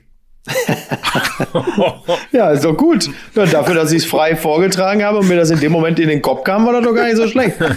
Aber dann muss ich, aber so, dann muss ich aber jetzt auch noch wie in meinem äh, News-Podcast, dann hinten dran natürlich auch einen, äh, ich bin, ich sage, wie es ist, Lepa Roti, ich gratuliere dir ganz herzlich, von ganzem Herzen und jeder, der weiß, irgendwo ganz tief unter dieser Buckel- und Blaufall-Fettschicht ist ein Herz, das nur heute für dich liegt, Lepa Roti. Ich bin sehr froh, froh, dass ich dich damals nach Leverkusen geholt habe. 1994 ist es, glaube ich, gewesen. Zusammen mit den, ganzen Chocoboys hier, Jorginho und dann noch hier Paulo Sergio und dann der C. Roberto. Und wie es alle heißen, bin ich froh. Du bist für mich der wahre, weiße Brasilianer. Rudi, bei dir habe ich nicht darüber nachgedacht, ob ich dich wieder wegschicke. Hier, zack, Briefmarke auf den Arsch. Flugsteig A40, will dich nicht mehr sehen. Du bist wunderbar. Du bist nicht schuld, dass wir Viertelgroßen geworden sind. Da kann man dir nicht anlassen. Mein Gott, jetzt hilf mir doch einer. Jetzt kriegst du mir, sprechen Ja, wir ich kann rein, ich kann rein. Ich habe keine, ich hab keine Pointe hinten raus. Ich kann, pass auf. Ey, wir machen dich ja fit für den Doppelpass. ja, was, wann und immer man der muss- dann auch kommt, ja. Man muss sagen, letzten Montag, schon vor einer Woche, hat Ja. der Kicker ein fantastisches Interview zum Doppel 60. Geburtstag von nämlich Pierre Litbarski, der am Ja. Donnerstag 60 wird. Super und, Typ. Und Rudi Völler, der ja heute 60 wird, die zusammen noch mal die letzten 30, 40 Jahre Revue passieren lassen, weil sie ja vor 30 Jahren, das ist ein halbes Leben her, sind Ja. sie ja zusammen Weltmeister geworden in Italien. Und Genau. es ist so wunderbar, es gibt, dieses Interview ist voller großartiger Anekdoten und Statements und Zitate, aber ich fand das schön, wie äh, Rudi Völler eben zu dem Thema Leverkusen sagt, ich war damals schon 34, aber ich hatte noch viele Möglichkeiten. An einem Tag bin ich morgens aus dem Haus gegangen und habe meiner Frau gesagt, ich treffe mich mit ein paar Clubs, muss in den nächsten zwei Tagen ein bisschen umherfliegen. Paris, Lissabon. Nach zwei Tagen kam ich zurück und habe gesagt, wir gehen nach Leverkusen. Davon hatte sie noch nie gehört. Also wie Frau Ivanauskas, ne? Nee, aber Wahnsinn, oder? Ist das Ja, nicht verrückt? Ja, Das wirklich. Interessante ist ja. übrigens, dass offensichtlich ja der April der April äh, der Jubilare ist. Also viele Dinge, wir haben es ja im letzten Podcast schon äh, besprochen, äh, jähren sich gerade wieder. Also drei Jahre Fußball äh, MML, Pieblitzer hatten wir äh, mit mit äh, dem Hinterkopf. Ähm, wir hatten äh, diverse Tore, aber offensichtlich auch diverse Geburtstage. Also äh, Litbarski oder Litti, wie man ja früher sagte. Äh, Ja. Es gibt nur einen Rudi Völler und äh, 25 Jahre äh, Schutzschwalbe. Und zwar, Oh. wenn ich nicht von Lukas Vogelsang falsch, äh, sondern eigentlich wie üblich richtig vorbereitet worden bin auf diese Sendung, heute auf den Tag genau. Ist das richtig? Genau, auch der 13. Auch wieder vielen Dank an die Kollegen vom Nachholspiel, die das eingespeist haben von uns und auch gerade dazu eine Sendung gemacht haben. Man muss es noch mal äh, für die Dortmund-Fans äh, noch mal zurückholen aus den Tiefen der Geschichte. Es ist die Saison, äh, es ist die Saison 94, 95 und es ist der 26. Spieltag und Borussia Dortmund muss gegen den KSC zu Hause gewinnen, um einen ganz, ganz knappen Vorsprung äh, für, für die nächsten Spieltage sich zu behalten und liegt Ja. hinten, liegt in, am Ant liegt 70., 72. Minute, liegen sie 1-0 hinten und dann in der 76. Minute, die Bilder kennt ja jeder, läuft Andi Möller in den Strafraum. Dirk Schuster, der später mal gesagt hat, zwischen ihn und mich hat ein Kleinwagen gepasst, steht irgendwie anderthalb Meter entfernt. Andi Möller hebt ab, klatscht mit dem Gesicht wie so ein Vierjähriger, der das, der, der wieder, der sich nicht mehr erinnern kann, wie, wie man läuft. Klatscht nach vorne aufs Gesicht, bleibt liegen. Es gibt Elfmeter. Äh, Susi Zorg verwandelt. Später, kurz danach, trifft auch noch Matthias Sammer. Borussia Dortmund gewinnt 2-1 und wird am Ende der Saison mit einem Punkt Vorsprung deutscher. Meister. Oh Mann, ey. Mit, mit einem stand in der, stand zumindest da, wo ich gelesen Also die habe. Geschichte, die du mir peinlich, geschickt einfach nur hast, waren peinlich. zwei Punkte, aber sei es drum. Dann ist es mit einem knappen Vorsprung, sagen wir mal so, hätten So. sie gegen Karlsruhe verloren, da hätte man wieder gesagt, so wie als sie das Derby jetzt äh, unter Favre verloren haben, siehst du, das sind die Punkte, die am Ende gefehlt haben. So. Ja, genau. So. Darauf können wir uns doch einigen. Darauf können wir uns doch einigen. Und äh, ja. es ist einfach, es ist einfach unfassbar, dass das, dass das dem Möller ja auch eigentlich, eigentlich hing ihm das ja sowieso den Rest der Karriere an. Auch, also es gibt, ich war letztes Mal in der Commerzbank Arena, da hängen heute noch äh, kleine Plakate, die irgendjemand ausdruckt immer wieder und dann mit äh, Tesafilm befestigt am Stadion, an den Zäunen, an den Wänden. Da steht Persona non grata und dann ist da das äh, Konterfei von Andy Möller. Äh, dann gibt es die Heususen-Plakate der Dortmunder, nachdem er zu Schalke gegangen ist. Also er ist das, er ist ja letztendlich diese Schwalbe, nie losgeworden. Aber daran merkst du natürlich auch, äh, was es äh, auch damals schon, was natürlich heute speziell durch soziale Netzwerke dann nochmal eine ganz andere Dynamik bekommen hat, diese Etikettierungssehnsucht in der Bevölkerung. Ja. Ne? äh, Leuten ein Label zu verpassen, dass sie dann bitte auch zeitlebens nie wieder loswerden. Ich glaube, wir sind uns alle einig, dass äh, Andi Möller im Laufe seiner Karriere äh, noch deutlich bemerkenswertere Momente geschaffen hat als, als diesen. Naja, zum, Be- zum Beispiel ja fand- 96, ähm, wo er Genau. großen Anteil Ja. gehabt hat, äh, dass Deutschland Europameister geworden ist und äh, trotzdem nicht in der Lage war, dieses äh, Stigma sozusagen äh, dieser Schwalbe loszuwerden. Im Übrigen weiß man ja auch äh, seitdem, äh, und das muss man auch mal sagen, äh, weil das 2 zu 1 eben durch ihn äh, getroffen ist, er hat ja widerlegt, äh, dass es eben nicht so ist, dass äh, eine Schwalbe noch keinen Sommer macht. Ah, ganz schön. Dazu auch das passende Zitat von Werner Hansch. Micky, ich lese es dir einmal vor, dann kannst du es als Werner Hansch machen. Alles klar. Wenn ich Ihnen sagen würde, das war eine Schwalbe, dann würde ich den Vogel beleidigen. So große gibt's gar nicht. Ah, meine Damen und Herren, wenn ich Ihnen sagen würde, das war eine Schwalbe, dann würde ich den Vogel beleidigen, denn da, so große gibt's gar nicht. So? Ja. Es ist aber, es ist auch so großartig, weil da siehst du auch mal, was uns der Videobeweis alles kaputt machen würde. So. Und auch uns kaputt macht, weil diesen Moment, äh, diesen Moment des Abhebens, das wäre beim Videobeweis nicht möglich gewesen. Da hätte sich niemand erregen müssen, ja. Dann, also die, dann wäre auch niemals diese Privatfehde. Das war ja so toll. Es war ja die Privatfehde zwischen Andy Möller und Winnie Schäfer damals. Und Ja. als Andi Möller hat auch noch, also es gibt geil, zwei geile Interviews danach. Eins ist von Susi Zorg, der den Elfmeter ja verwandelt hat, der sagt, das war ausgleichende Gerechtigkeit. Wir haben im Rest der Saison ganz viele Elfmeter nicht bekommen. Ja, so, Mhm. Ja. Was, was schert mich das? Äh, Ja. Dann übrigens auch Thorsten Fink, der gefragt wurde, warum waren Sie denn so außer sich? War ich doch gar nicht. Ja, aber Sie sind doch, äh, Sie sind doch Andi Möller fast an die Go gegangen. Sie haben ihn doch äh, fast an den Hals gegriffen. Das habe ich gar nicht. Da habe ich. Das, haben, das müssen Sie falsch gesehen haben. So und dann und dann wird Andi Möller verschwitzt gefragt, warum er, warum er das einfach, warum er es nicht zugegeben und hat gesagt, bei jedem anderen Trainer hätte ich es vielleicht getan, aber nicht bei ihm. Ach, wie lustig. Was so eine fast so eine äh, Klaus Kinski Werner Herzog Ansage ist. Ja. Mein, mein, mein geliebter Feind. Und die haben Ja. sich dann später auch ausgesprochen und so, aber es finde ich so schön, weil all diese Idiome, das ist ja das, wovon der, wo, wovon das ganze Elf-Freunde-Magazin jetzt seit 20 Jahren lebt, ja. Dass Ja. du solche Geschichten immer wieder auspacken kannst. Und das finde ich toll. Also dieses Kleinwagen-Zitat, das Schutzschwalbe-Zitat Ja, und auch dieses, dieses von Werner Hansch, also das sind so die Sachen, die bleiben. Ja. Und man, und man muss übrigens aber ganz kurz sagen, von wegen Videobeweis, ähm, also da war es ja klar, aber Rudi Völler und Pierre Litbarski wurden auch gefragt, was beim Video, was wäre gewesen, wenn es damals den Videobeweis schon gegeben hätte im Finale 90? Hätte es Ja. den Elfmeter, den dann an die Breme, äh, gegen, gegen den Elfmeter-Töter Goicoechea. Goicoechea. Anti-Breme gegen Goicoechea, den Elfmeter-Töter. Ja. Gerd Ja, Rubenbauer. Lebt er Genau, eigentlich noch? der große, große Gerd Rubenbauer. ähm, Natürlich. oder hätte es den gegeben und dann sagte Völler auch, ja, also vielleicht nicht, aber wir hätten davor sicher einen, wir hätten davor sicher einen bekommen. Wollte ich gerade sagen. Die So, Gelegenheiten waren ja da schon da, ja. Ja, also was ich was ich damit versuchen wollte ist, ich möchte ich möchte Litbarski und Völler nicht so hinter Andi Möller und seiner Schutzschwalbe vergessen lassen, weil dieses Interview doch zu toll ist und ich noch wirklich zwei tolle Zitate für euch aufgeschrieben habe aus diesem Interview. Hau Nämlich, raus. wenn sie heute die beiden 60-Jährigen auf der Straße erkannt werden, sagt Litbarski, ich werde oft für Rudi Völler oder auch Thomas Hessler gehalten.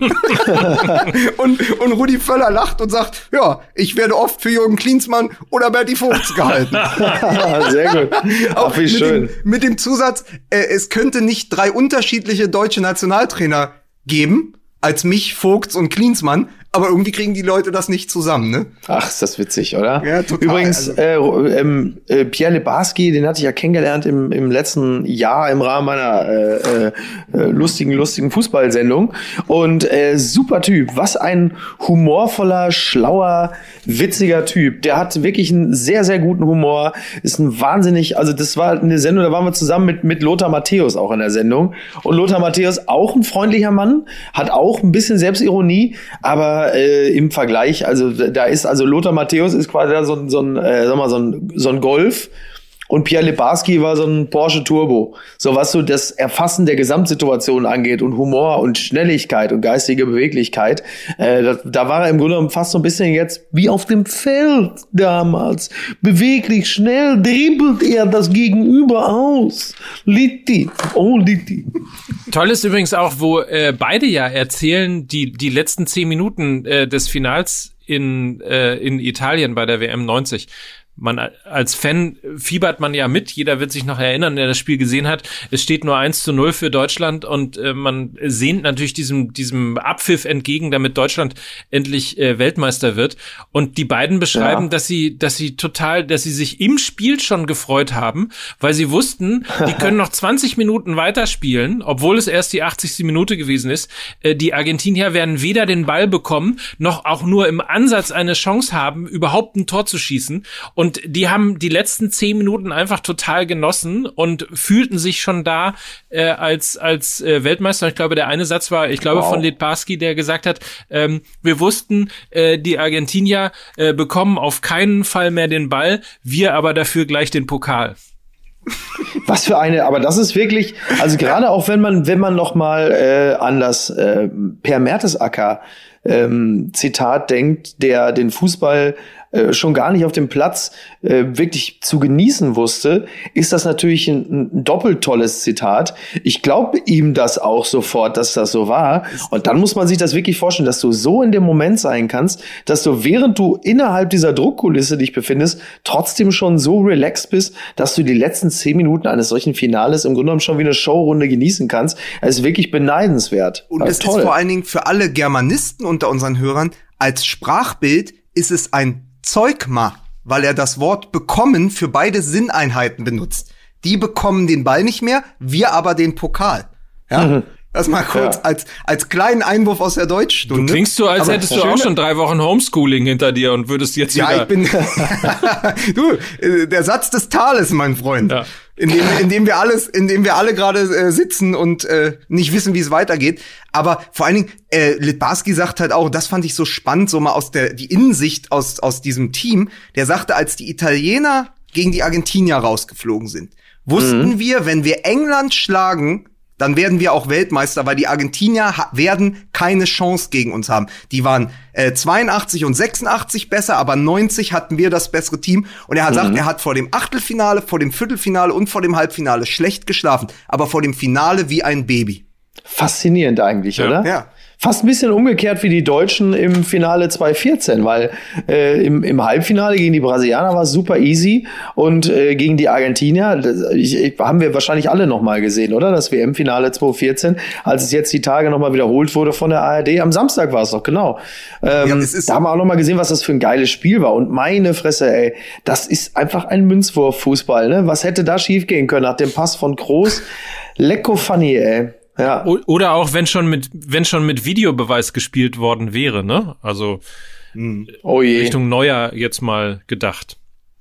Ja, aber, aber aus der langen Reihe, wenn schon mit Videobeweis gespielt worden wäre, dann könnten ja alle gar nicht mehr dieses Tor von Santana so feiern gegen Malaga. Ja. Das Wunder ja. von Malaga ja. hat so einen absolut schalen Beigeschmack. Das wurde jetzt auch letzte Woche wiederholt, das habe ich mir auch nochmal angeguckt. Das hat ja so einen schalen Beigeschmack, weil natürlich ist es irre und natürlich ist es toll, nochmal das äh, Dortmund-Radio sich anzuhören, diese, diese, diese komplette Hysterie, rasten alle aus. Euphorie so alle, alle rasten aus, aber es ist halt eigentlich ein Abseitstor gewesen. Deswegen, klares Plädoyer. Schutzschwalbe, Malaga, 90 Weltmeisterschaft. Was haben wir für tolle Erinnerungen, oh. die uns rückwirkend vom Videobeweis kaputt gemacht worden wären. Fußballmafia DFB. Ja, sowieso. So. ja, aber ich sag mal so, wir hatten ja äh, bei 1530 hat ja schon mal angedeutet, dass viele Mallorca-Sänger, so wie Icke Hüftgold, jetzt gerade arbeitslos sind quasi, weil sie ja nicht mehr auftreten dürfen im Bierkönig oder wie diese Lokalitäten heißen. Aber warum macht Icke Hüftgold nicht 25 Jahre danach jetzt Andi Oeller Uhrensohn? Oder eben den, den großen Aber dieser Song. Icke Hüftgold, der hat sie wirklich angetan, ne? Ja, weil der Name auch so geil ist. Icke Hüftgold ja. ist noch geiler als Icke Hessler. Oder eben den großen Song jetzt zum 60. Es gibt nur einen Rudi Völler. Da gab es einen Song, ich bin ja. mir relativ sicher. Es gibt nur einen Rudi Völler. Ein Rudi Völler. Wie, wisst ihr nicht mehr? Doch, wisst ihr noch. Das ist unter eurer Würde, willst ne? Du uns grade will uns, willst du uns gerade verarschen? Die ganze Zeit droppt er irgendwelches Halbwissen und jetzt ist es unter eurer Würde. So ein, so ein Partykracher. Ich erinnere mich noch, äh, damals war ich in, äh, im Surfcamp in Fuerteventura. Da war ich 25, ist also schon 30 Jahre her. Und äh, da waren wir in so einer äh, in so einer Bodega abends und haben eigentlich Tapas gefressen und Bier getrunken. Und da kam so eine Mariachi-Band rein und die spielten da, was weiß ich, Guantanamera und Pipapo. Und da haben wir denen natürlich, wie sich das für so deutsche Surf-Dudes gehört, haben wir denen Geld gegeben und dann haben die für uns ungefähr zehn Minuten lang äh, ein Rudi Völler gesungen. Haben auch so ein bisschen improvisiert. Also sie haben dann nicht nur ein Rudi Völler, sondern sie haben immer so ein bisschen dazwischen so Adlibs auch. Rudi, Rudi, Rudi Grande, Rudi Völler, Rudi Völler. So, das war toll. Die wussten natürlich überhaupt nicht, wer der Typ ist, aber sie sangen wirklich mit ihrem Akzent ein Rudi Völler, es gibt nur ein Rudi Völler und dann Rudi, Rudi, Rudi Grande, Rudi, Rudi, Rudi. Fand ich toll. Erinnere ich mich nicht, immer wieder hat gerne. Nicht, hat nicht Tommy Schmidt in einer der ganz alten Folgen äh, von gemischtes Hack mal erzählt, dass er nach dem Lied im Telefonbuch nachgeguckt hat. Es gibt tatsächlich fünf Rudi Völler. Ja, ja, ja, ja. Das ist halt wirklich, also einer der größten Lügensongs, muss man eigentlich ja, sagen. das ne? stimmt einfach. Das ist ein Fake-Song. Lügensong, ja. Das ist ein ja. Fake-Song. Ja, Fake-Song. Ja, das ist wirklich, da werden wieder mal Falschinformationen So. äh, verbreitet. Ich sehe das sehr kritisch. Ja. Ja, ist so. Aber ich finde es schön, ich finde es schön auf jeden Fall, dass du dich als 25-Jähriger äh, im Grunde genommen wie ein guter Deutscher im Urlaub verhalten hast, indem du einfach Ja, laut sicher. gröhlend im Ausland es gibt nur einen So Rudi Völler singen lassen.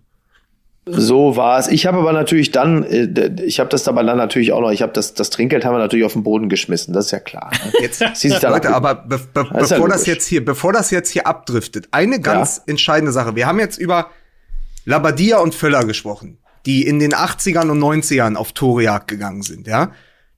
Jetzt gehen wir mal in die Gegenwart und dadurch auch ein bisschen in die Zukunft. Von 1530 digitale Rudelbildung ist eine ganz, ganz interessante These übrig geblieben. Mickey Beisenherz, möchtest du deine Mokoko-These noch mal für die Hörer, die uns jetzt in der Woche als Podcast hören, noch einmal hier kundtun, damit wir darüber noch mal sprechen können, weil ich fand die wirklich gut und die ist auch wichtig für die Kollegen von der Augsburger Allgemeinen, vom Mannheimer Ja. Morgen Ja, und sonstigen äh, regionalen Tageszeitungen unter dem äh, oder die Funke Mediengruppe muss jetzt zuhören, weil das ist eure nächste Schlagzeile nach Neuer wahrscheinlich in Turin, deshalb kommt Nübel. Jetzt bitte Mickey Beisenherz. Absolut. Also es ist ja folgendermaßen, wir haben ja darüber spekuliert, äh, was die Verschiebung der EM für den einen oder anderen Spieler bedeuten könnte. Also Niklas Süle wird rechtzeitig wieder fit. Ähm, Kevin Volland schafft es sich vielleicht doch noch innerhalb eines Jahres ins Herz von Jogi Löw zu spielen. Marco Reus äh, ist wieder gesund, nur um sich kurzzeitig dann vor der EM 2021 wieder rechtzeitig zu verletzen.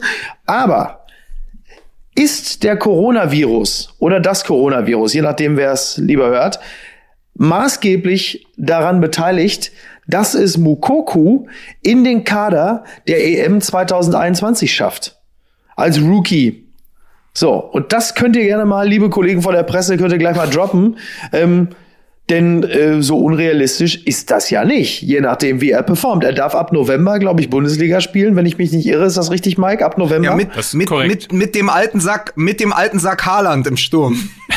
Richtig, er darf, er darf also ohne Begleitung eines Erwachsenen nicht selber mit dem Auto zum Training kommen, aber er darf Bundesliga Genau. spielen mit dem alten Sack Haaland. Und ähm, ja, Ja. und es könnte ja durchaus passieren, je nachdem wie er performt, dass Jogi Löw dann im Mai nächsten Jahres das Aufgebot bestellt zur EM 2021 und sagt, dieser Mokoku hat in den letzten sechs Monaten so dermaßen performt, dass ich nicht denselben Fehler mache wie damals mit Leroy Sané, sondern sage, dieser Mokoku muss Teil des Kaders der Nationalmannschaft sein, um in diesem Turnier auch nochmal das Überraschungselement zu mein, zünden. er, mein erster Reflex, weil ich langsam richtig verblöde hier war, ja, aber wieso? Wir haben doch mit Klose einen guten Mittelstürmer. Dann fiel mir, dann fiel mir aber einer so komplett retardiert ist und der jetzt eher in den Trainerstab von äh, Hansi Flick aufrückt. Das heißt, das Kapitel ist zu. Und dann Ja. ist mir bis auf Luca, äh, bis auf Luca Waldschmidt, Luca Waldschmidt, den wir fast vergessen haben in der langen Liste, der hat ja nun wirklich die Horrorverletzung sich zugezogen. Der Ja. kommt ja auch irgendwann zurück. Aber mir fallen auf Anhieb nicht vier Spieler ein, die klassisch für die deutsche Nationalmannschaft auf der neuen, also wirklich als klassische, nicht als falsche, nicht als abkippende, nicht als hängende Spitze, sondern wirklich der klassische Neuner. Wen kann er denn da mitnehmen, wenn er Volland weiterhin schneidet? Das ist ja das, das ist ja die Frage. Genau, ja. Die, die Ja, ist natürlich alles jetzt, äh, ist natürlich alles jetzt ein bisschen, bisschen, also genauso wie natürlich meine These, ein bisschen arg verfrüht. Ähm, wir müssen erstmal gucken, wie die alle jetzt auch aus dem Einzeltraining kommen, ne? Wie die jetzt alle aussehen. Die sehen wahrscheinlich jetzt alle aus wie Kevin Panewitz. Wenn die da auf dem Platz steht. dass, dass der noch mal, dass der noch mal hier zu trauriger Berühmtheit kommt. Äh, ein Mann, den ja, äh, wie gesagt, Felix Magath zu Wolfsburg geholt hat. Dort, wo Pierre Litbarski heute arbeitet, als irgendwie Internat Mann für internationale Beziehungen. Aber ja, wenn die alle als Pannewitz zurückkommen. Aber du, ich habe ja gesehen, ich habe ja gesehen bei äh, Late Night Berlin, äh, Marco Reus hält sich fit äh, als äh, jemand, der, der die Nachbarschaft ausspioniert, um jetzt mal nicht das böse Wort zu sagen. Er hat, ein, er hat nämlich ein, der Ja, hat ein ja. Teleskop, der hat, der hat, das ist das, das, das Bubble-Teleskop hat er da bei sich. Ja, das, das, das, das ist richtig. Er kann also, er kann also im, im, bis auf 30 Kilometer Entfernung sehen, ob da irgendwie eine Fünfergruppe im Garten steht am Weber Grill und äh, sich da aus Steaks den Sears Tower nachbildet. Ne? Also ähm, da muss man halt auch mal ein bisschen drauf gucken. Das ist schon Möglicherweise das ist schon, äh, heißt die alles auch top. Sear Zone, weil sie aus, aus Chicago kommt. Aber das ist jetzt. Ja, du hast dich wirklich, du hast uns heu also Stimmt, heute hast ja. du uns wirklich aus dem Windschatten Ja. Von der Fahrbahn gedrängt, wie Mickey Beisenherz da von den mit den Mundschutz auf der Autobahn. So Mundschutz? Als er letzte Mal da fast uns äh, so Mundschutz. ihr, ihr, ihr steckt Nein, aber mich Mickey an hat, Mickey hat da erzählt, dass er auf dem, auf dem Rückweg nach Hamburg letzte Mal fast äh, Genau. von, der, von der Bahn gekegelt wurde. Von einem Nissan Micra aus Holland, ja.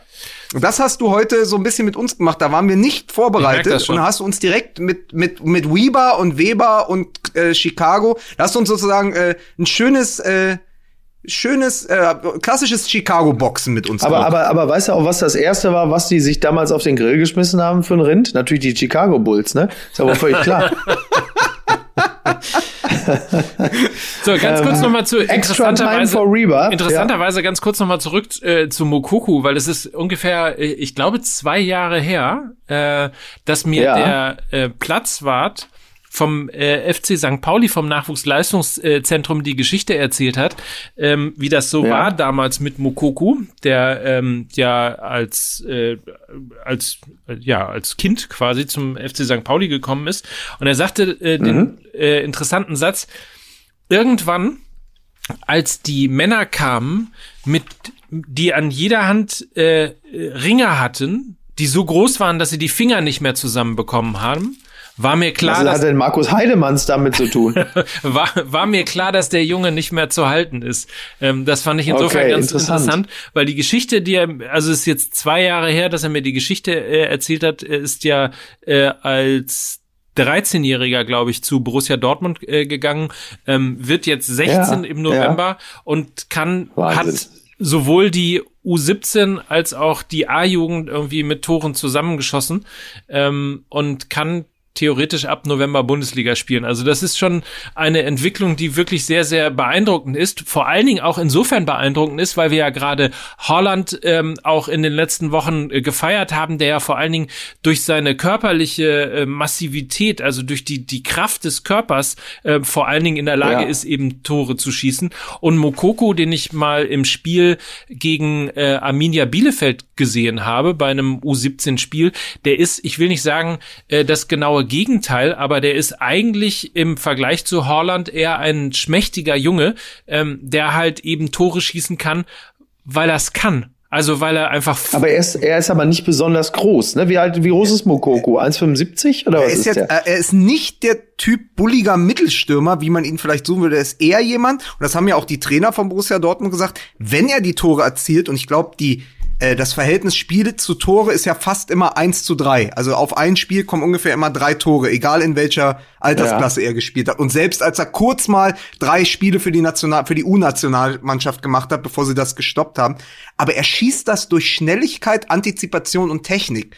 Und, und, und wenn sie jetzt sagen, hey, äh, der ist ja jetzt nicht unnatürlich so viel größer für sein Alter und dann spielt er auch noch eher mit denen, die ohnehin älter sind in der A-Jugend Ja. und dann hat er immer noch die Quote, das das ist deutet ja dann doch hin, dass das was werden kann. Also äh, Ja. Michael Skibbe reibt sich die Hände und äh, mal sehen, ob Favre ihn spielen lässt. Und es kann übrigens, um zu deiner These zurückzukommen, was passiert denn? Der lässt den drei, vier Mal einfach nur so 20 Minuten spielen gegen so Augsburg oder Hertha oder Ja, gegen Mhm. immer wieder Bremen. Augsburg. Ja, Ja. aber naja, Augsburg oder Paderborn oder was auch immer noch kommt, also gegen so, so Gegner, wo es dann auch funktioniert, wo sie vielleicht schon 1-2-0 führen und Mhm. die machen dann auf. Also so die Spiele, wo früher Paco gekommen wäre. Ja. Und der macht fünf Tore in dieser Rückrunde.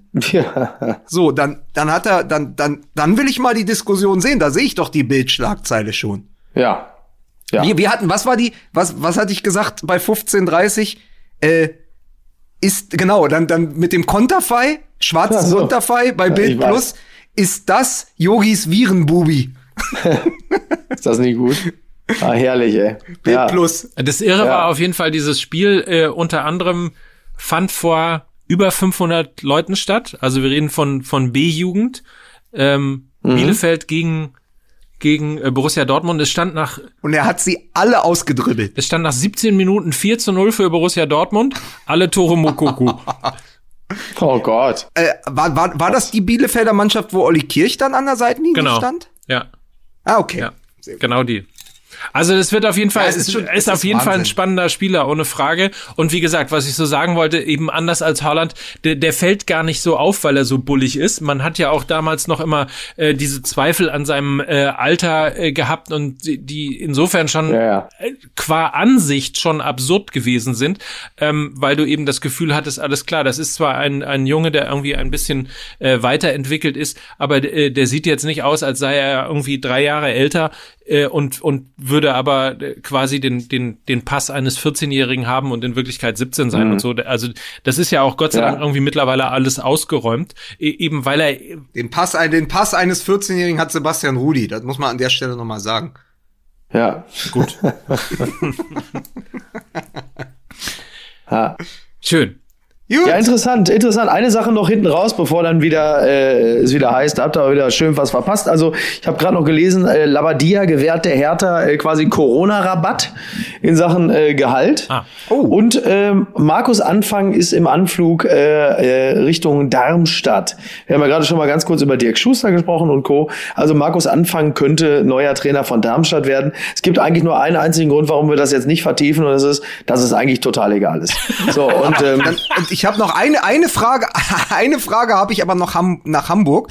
Äh, ich habe nämlich auch gelesen, äh, Labadias Trainerteam besteht unter anderem aus Jolt Petri, Ja. er reaktiviert, der ja bei Klinsmann in Ungnade wegen des Sohnes gefallen ist, wegen des Ja. Klinsmann Junior. Äh, und sein Assistent, also Labadias Assistent, ist Olaf Jansen. War der nicht Trainer bei St. Pauli? Olaf Ja, Janssen war, natürlich, klar. Ist das Genau. jener Olaf Ja. Jansen? der mit Ewald Lien zusammen Ist das Co-Trainer gut war. für Hertha? ist das gut für Hertha? Also äh, im, im Grunde ist es so. Die Situation, als Olaf Jansen äh, kam, war ja die, dass äh, der FC St. Pauli äh, nahezu abgeschlagen und äh, quasi schon als Absteiger aus der zweiten Liga feststand. Also, damals war äh, Ewald Okay. ja äh, Cheftrainer. Dann kam Genau. Olaf Jansen als äh, Co-Trainer äh, und es begann diese äh, Siegesserie, ähm, die damit endete, dass am Ende St. Pauli Siebter ja. wurde. Also Okay. in der Kombination als Co-Trainer ähm, ist Olaf Jansen äh, natürlich in, in, in Hamburg super besetzt gewesen. Als Cheftrainer selber hat's äh, dann nicht so richtig funktioniert. Äh, und da ist halt eben die Frage, manche Menschen sind einfach eben dazu gemacht, äh, einfach der perfekte zweite Mann zu sein. Und äh, schöne Grüße an Michael Henke. so. Und äh, jetzt mal ganz oberflächlich betrachtet, ähm, und wenn man das quasi ähm, mit dem FC St. Pauli vergleichen will, glaube ich schon, dass das äh, eine ganz gute Wahl ist. Ja. Dann, dann würde ich abschließend noch, weil er ein gemeinsamer Freund von uns dreien ist, noch mal kurz Werbung machen für den tollen Podcast von Andreas Olof.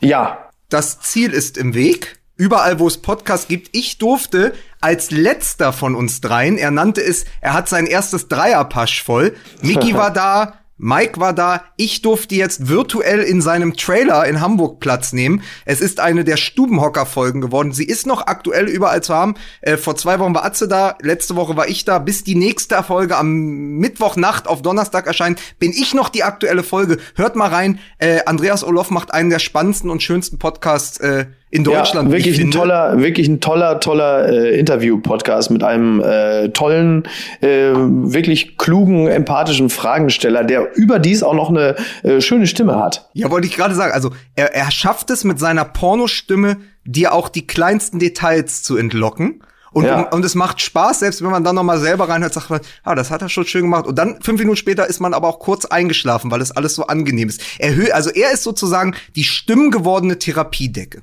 Total. Übrigens äh, ganz lustig, weil wir sind ja jetzt der erste Dreierpasch. Bei uns hat das voll gemacht. Er hatte das ja auch, äh, er hatte das ja auch schon ähm, angepeilt bei äh, bei dem, oh, wie heißt denn jetzt der? Tic Tac Toe. Äh, ähm, ähm, Fiete Gastro, bei Fiete Gastro, äh, indem er, indem er quasi äh, die Salatbeilage äh, hat er bereits gehabt. Er wartet allerdings immer noch verzweifelt auf das Steak, äh, aka Tim Melzer. Äh, Tim Melzer, wenn du das hier hören kannst, geh da jetzt mal hin, verdammte Scheiße. Ey. Was, was, was, was Loffi sich da in diesem Podcast schon alles äh, angehört hat, nur damit du dann endlich auch mal vor, vorkommst, das ist einfach nicht fair, ihn da so lange warten zu lassen.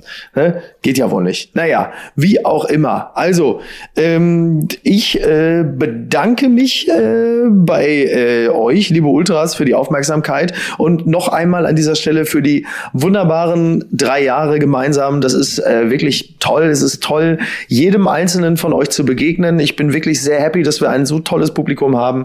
So kluge, witzige, sympathische äh, Männer und ja, auch Frauen. Ja, ähm, das macht Spaß. Kann ich nicht anders sagen man kann es zwei Jahre nach der Weltmeisterschaft noch, noch einmal sagen, diese drei Jahre, die wir zusammen verbracht haben, haben sich tief in meinen persönlichen Memory-Schaum gefressen. das hast du sehr schön gesagt. Dann möchte ich mich wirklich nur anschließen, weil das ein schönes Schlusswort ist. Ähm, das genauso äh, empfinde das natürlich alles genauso. Also äh, auf die auf die nächsten drei Mal mindestens, wie man so schön immer sagt bei äh, bei Geburtstag, bei Geburtstagen. Und äh, ansonsten kommt gut durch die Woche. Was habt ihr vor diese Woche, Miki? Wo bist, wo bist du überall im ähm, Fernsehen zu sehen? Ich muss ja meine 42 Podcasts machen.